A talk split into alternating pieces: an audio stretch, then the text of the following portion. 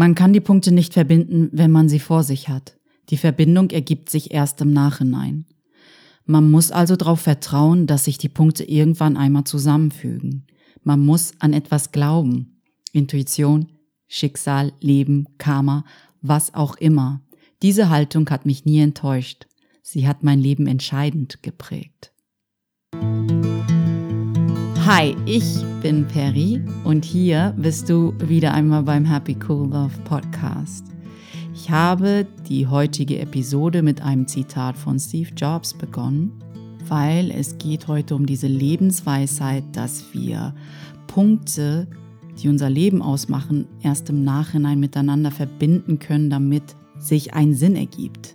Derzeit insgesamt dreht sich in meinem Leben sehr viel um Vertrauen. Ich lerne Vertrauen dass alles im Nachhinein einen Sinn ergibt. Und deswegen passt dieses Zitat von Steve Jobs gerade perfekt in mein Leben. Ich merke, dass ein sinnvolles Leben verlangt, dass ich vertraue. Dass ich vertraue, dass ich beschützt und geführt bin zum Beispiel. Ich weiß, dass sich alle Punkte im Nachhinein sinnvoll miteinander verbinden lassen aus meiner eigenen Lebenserfahrung heraus. Was dann die Kunst ist, ist, dass wir mittendrin, während wir in dieser Zwischenphase sind, wo wir diese Punkte noch nicht miteinander verbinden können, da ist unsere Aufgabe, irgendwie zu vertrauen, dass alles so ist, wie Steve Jobs das so treffend in dieser Lebensweisheit formuliert hat. Ein Beispiel in meinem Leben, wo ich merke, dass sich alles erst im Nachhinein wirklich für mich erklärt hat, beginnt damit, dass ich früher in einem fast für mich gefühlt anderem Leben mal als Studien- und Karriereberaterin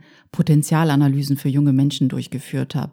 Diese junge Menschen, die standen kurz vor dem Schulabschluss, sei es ein Abitur oder Realschulabschluss, und die waren sich ziemlich unsicher, was sie mit sich nach dem Schulabschluss anfangen sollten. Und ich habe damals den Inhalt dieser Aufgabe, weil das meiner Biografie geschuldet war, als sehr bereichernd und erfüllend empfunden. Denn ich konnte diesen Schmerzpunkt der jungen Menschen echt gut nachvollziehen, weil mir war das Gleiche passiert. Ich war auch damals nach dem Abitur sehr unschlüssig darüber, was ich nach der Schule eigentlich studieren sollte und was meine wirkliche Bestimmung war.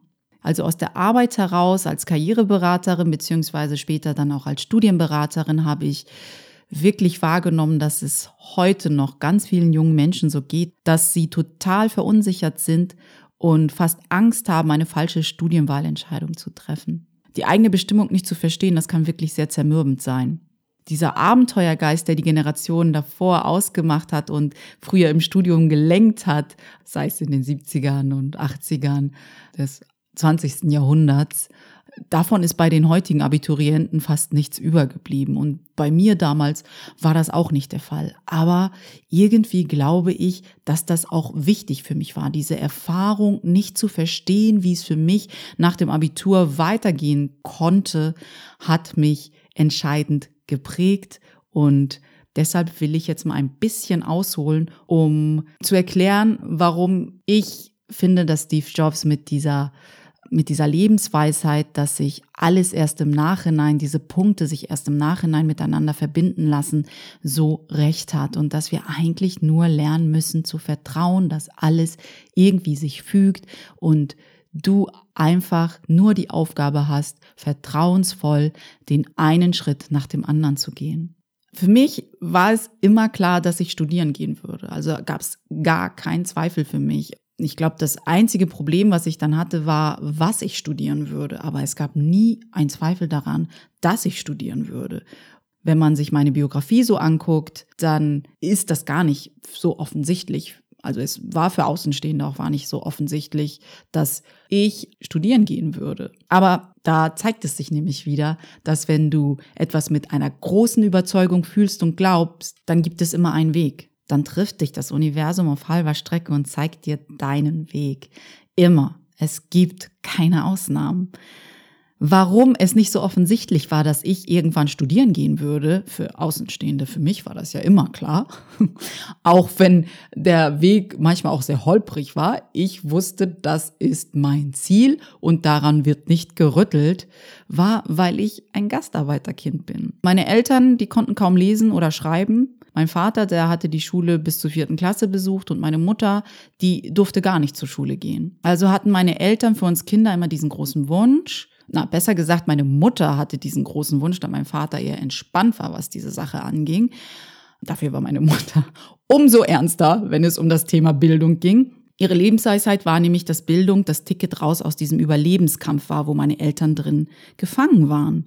Sie hatte uns, seitdem ich denken konnte, immer wieder gesagt, wie wichtig Bildung für ein selbstbestimmtes und gutes Leben ist. Und deshalb war das etwas, was für mich mein Leben geprägt hat. Ich wusste, wenn ich ein Abi mache und ich wusste, wenn ich studieren gehe, dann lebe ich ein selbstbestimmteres Leben als viele anderen Menschen. Und das war mir wichtig, weil ich glaube, das war etwas, was meiner Mutter wichtig war. Also, da meiner Mutter ja Bildung komplett verwehrt worden war, also sie hatte einen älteren Bruder, aber sie war das älteste Mädchen und hatte sieben jüngere Geschwister und ist in einem Dorf in Anatolien groß geworden und dort hatte sie halt eine andere Aufgabe, als zur Schule zu gehen. Sie wollte gern zur Schule gehen, aber da sie die älteste Tochter war, hatte sie zuallererst die Aufgabe, sich um ihre jüngeren Geschwister zu kümmern, während ihre Eltern, also meine Großeltern, das Feld bestellten und sie durfte dann als einziges Kind nicht zur Schule gehen. Ja, solche Sachen passieren häufiger, als man denkt auf dieser Welt. Wir haben sie ja ziemlich gemütlich und ziemlich gut in Deutschland. Meine Mutter durfte ihre Bedürfnisse nicht leben, weil wenn Menschen, so wie meine Großeltern und meine Mutter und ihre Geschwister, ums nackte Überleben kämpfen, dann sind individuelle Bedürfnisse einfach zweitrangig. Ich bin der festen Überzeugung, dass diese Wunde sehr schmerzvoll für meine Mutter war und es teilweise noch ist. Sie spricht heute noch darüber, dass das etwas ist, was sie gern gehabt hätte, dass sie gern diese Erfahrung gehabt hätte, zur Schule zu gehen und dass für sie Bildung etwas geworden ist, was für sie immer unerreichbar geblieben ist und dass sie sich aber wirklich auch sehr wünschte. Aber dadurch, dass sie diesen Wunsch hatte, hat sie ihn auf uns übertragen. Dieser Moment, wo meine Mutter wirklich vollkommen überzeugt war, dass wir nie den Weg gehen würden, den sie gegangen war, kam ihr in einem Gespräch mit einem Schulleiter.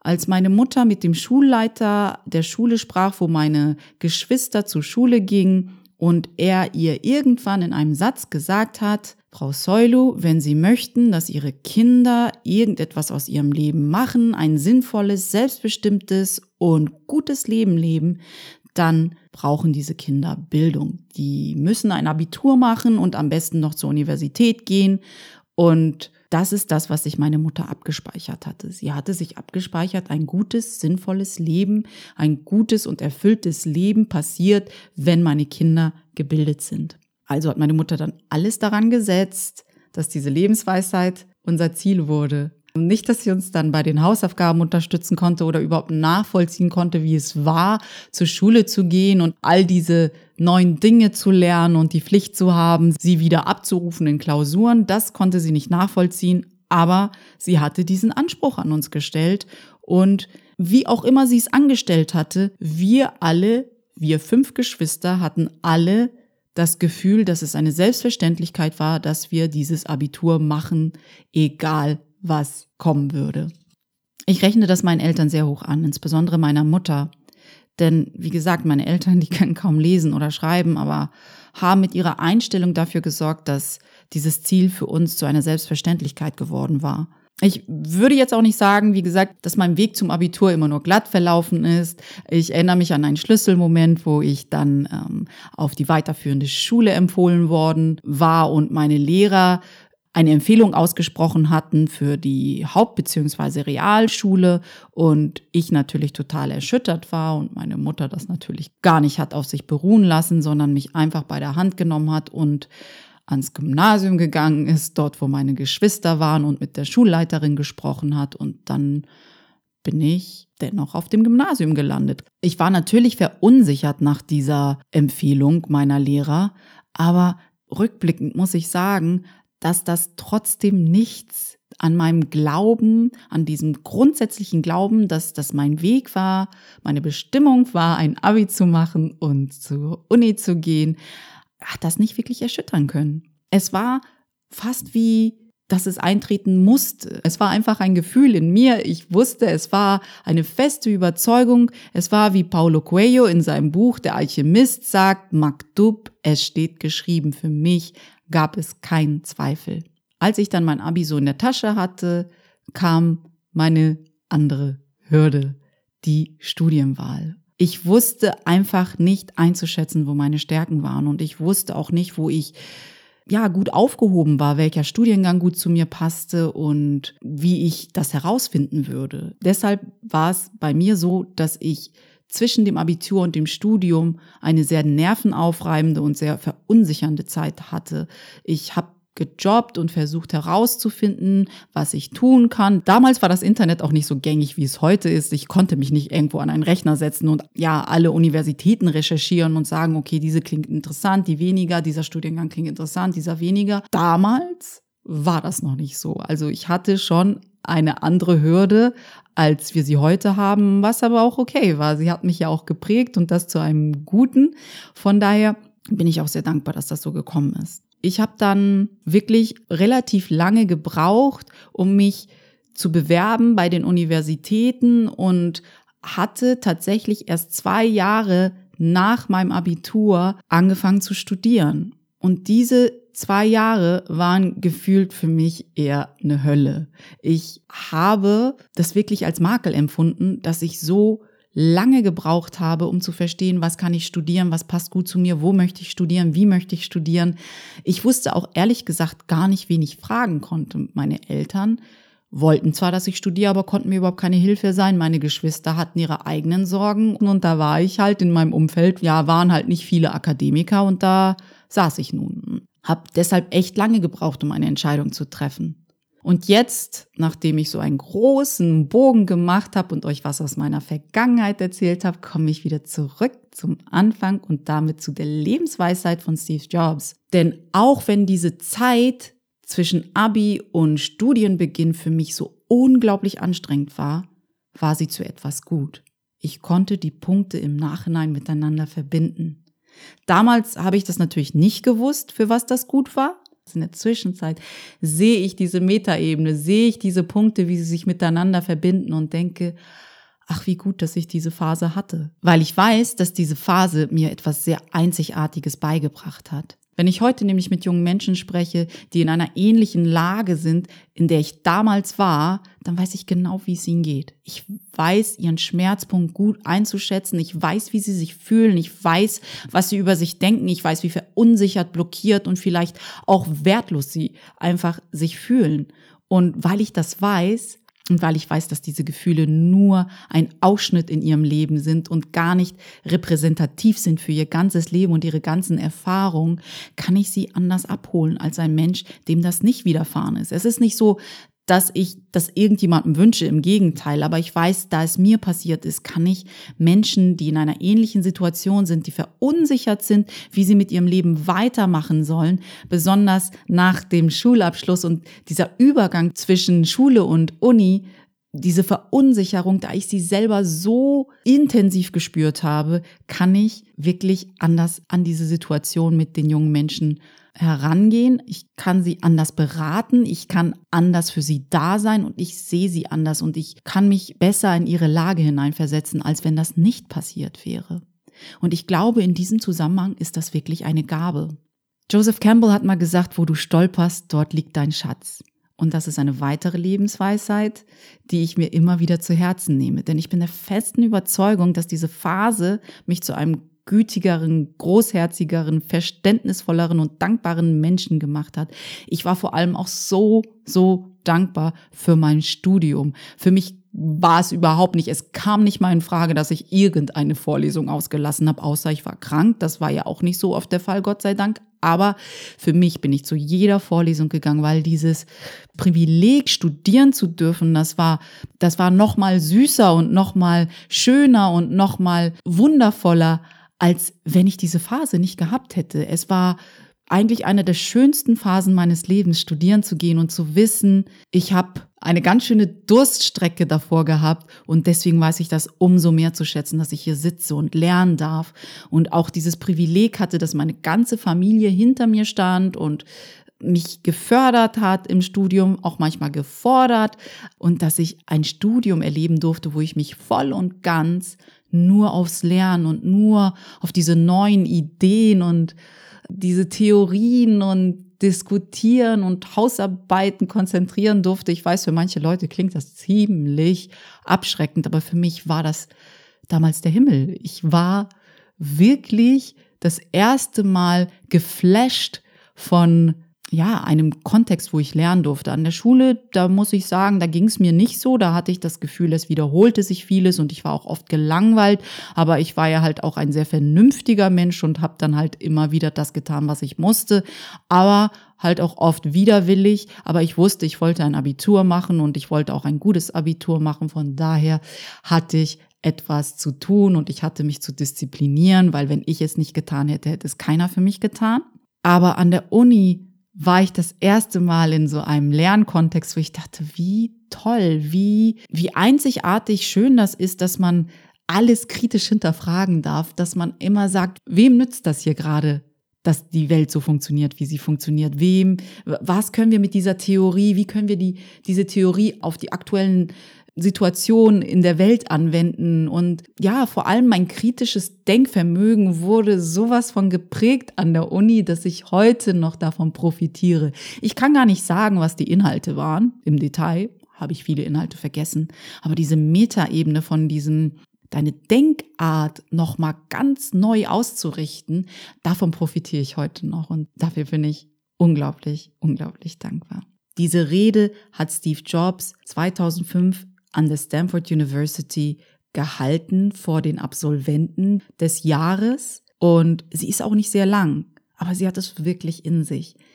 Also wenn du mal Zeit hast, google mal nach Steve Jobs Rede 2005 Stanford University Warum ich sie dir nur empfehlen kann, ist, weil sie voller guter Lebensweisheiten ist. Der Apple-Mitbegründer spricht darüber, dass ein sinnvolles Leben nicht stromlinienförmig verläuft. Und sein Leben, wenn du dir seine Biografie anguckst, ist auch nicht stromlinienförmig verlaufen. Und er war wirklich so erfolgreich als Unternehmer, als Visionär. Es zeigt immer wieder, dass die besonders interessanten und erfolgreichen Menschen immer mal wieder gestolpert sind, immer mal wieder gegen eine Wand gefahren sind, um besser, gütiger, kreativer, lustiger, warmherziger zu werden. Nämlich das ist das, was passiert, wenn etwas nicht so verläuft, wie du es gern hättest. Wenn du dann wirklich dich hinsetzt und merkst, okay, was lerne ich hier eigentlich?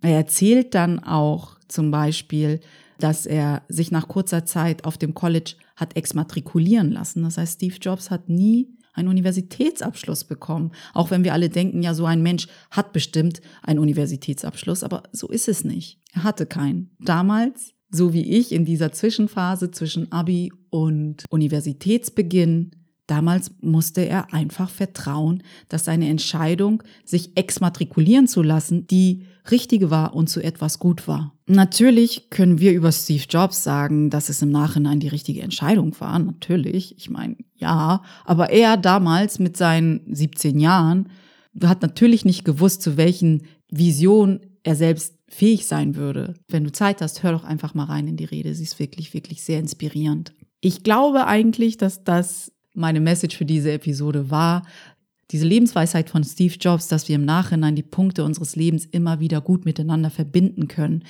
die ist für mich super hilfreich gewesen. Und vor allem, wenn du auf dein Leben blickst, glaube ich, kannst du das genauso gut. Du musst einfach nur diese Metaebene finden und diese Punkte miteinander verbinden. Und du wirst dich bestimmt auch in deinem Leben an Situationen erinnern, wo du denkst, äh, wozu war das denn jetzt gut? Das war ja total ätzend ich weiß nicht, vielleicht fünf Jahre später, vielleicht zehn Jahre später, vielleicht 50 Jahre später, wirst du dann die Punkte miteinander verbinden können. Aber wie gesagt, um in der Situation, in dieser Zwischenphase wirklich so aufmerksam und so achtsam zu sein, brauchst du Vertrauen. Du musst in etwas Größeres glauben als dich selbst. Wie er sagt, ob es das Schicksal ist, Karma, ob es das Leben ist, was auch immer es ist, ob es das Universum ist. Du musst an etwas Größeres glauben. Sogar Steve Jobs hat es getan. Ich schließe diese Episode jetzt mal mit einem weiteren Zitat von Steve Jobs aus der Rede von 2005 an der Stanford University. Deine Zeit ist begrenzt. Verschwende sie nicht damit, das Leben eines anderen zu leben. Lass nicht zu, dass der Lärm anderer Menschen deine eigene innere Stimme übertönt. Hab den Mut, deinem Herzen und deiner Intuition zu folgen. Ich wünsche dir eine wundervolle Restwoche. Pass gut auf dich auf und wenn du magst, teile deine Gedanken mit mir auf meiner Webseite, unter diesem Podcast, unter der Kommentarfunktion oder mit einer E-Mail. Unter www.happycoollove.de findest du meine Webseite. Komm rüber, ich freue mich drüber. Wir sprechen uns dann wieder nächste Woche beim Happy Cool Love Podcast. Bis dahin, alles Liebe, deine Ferry.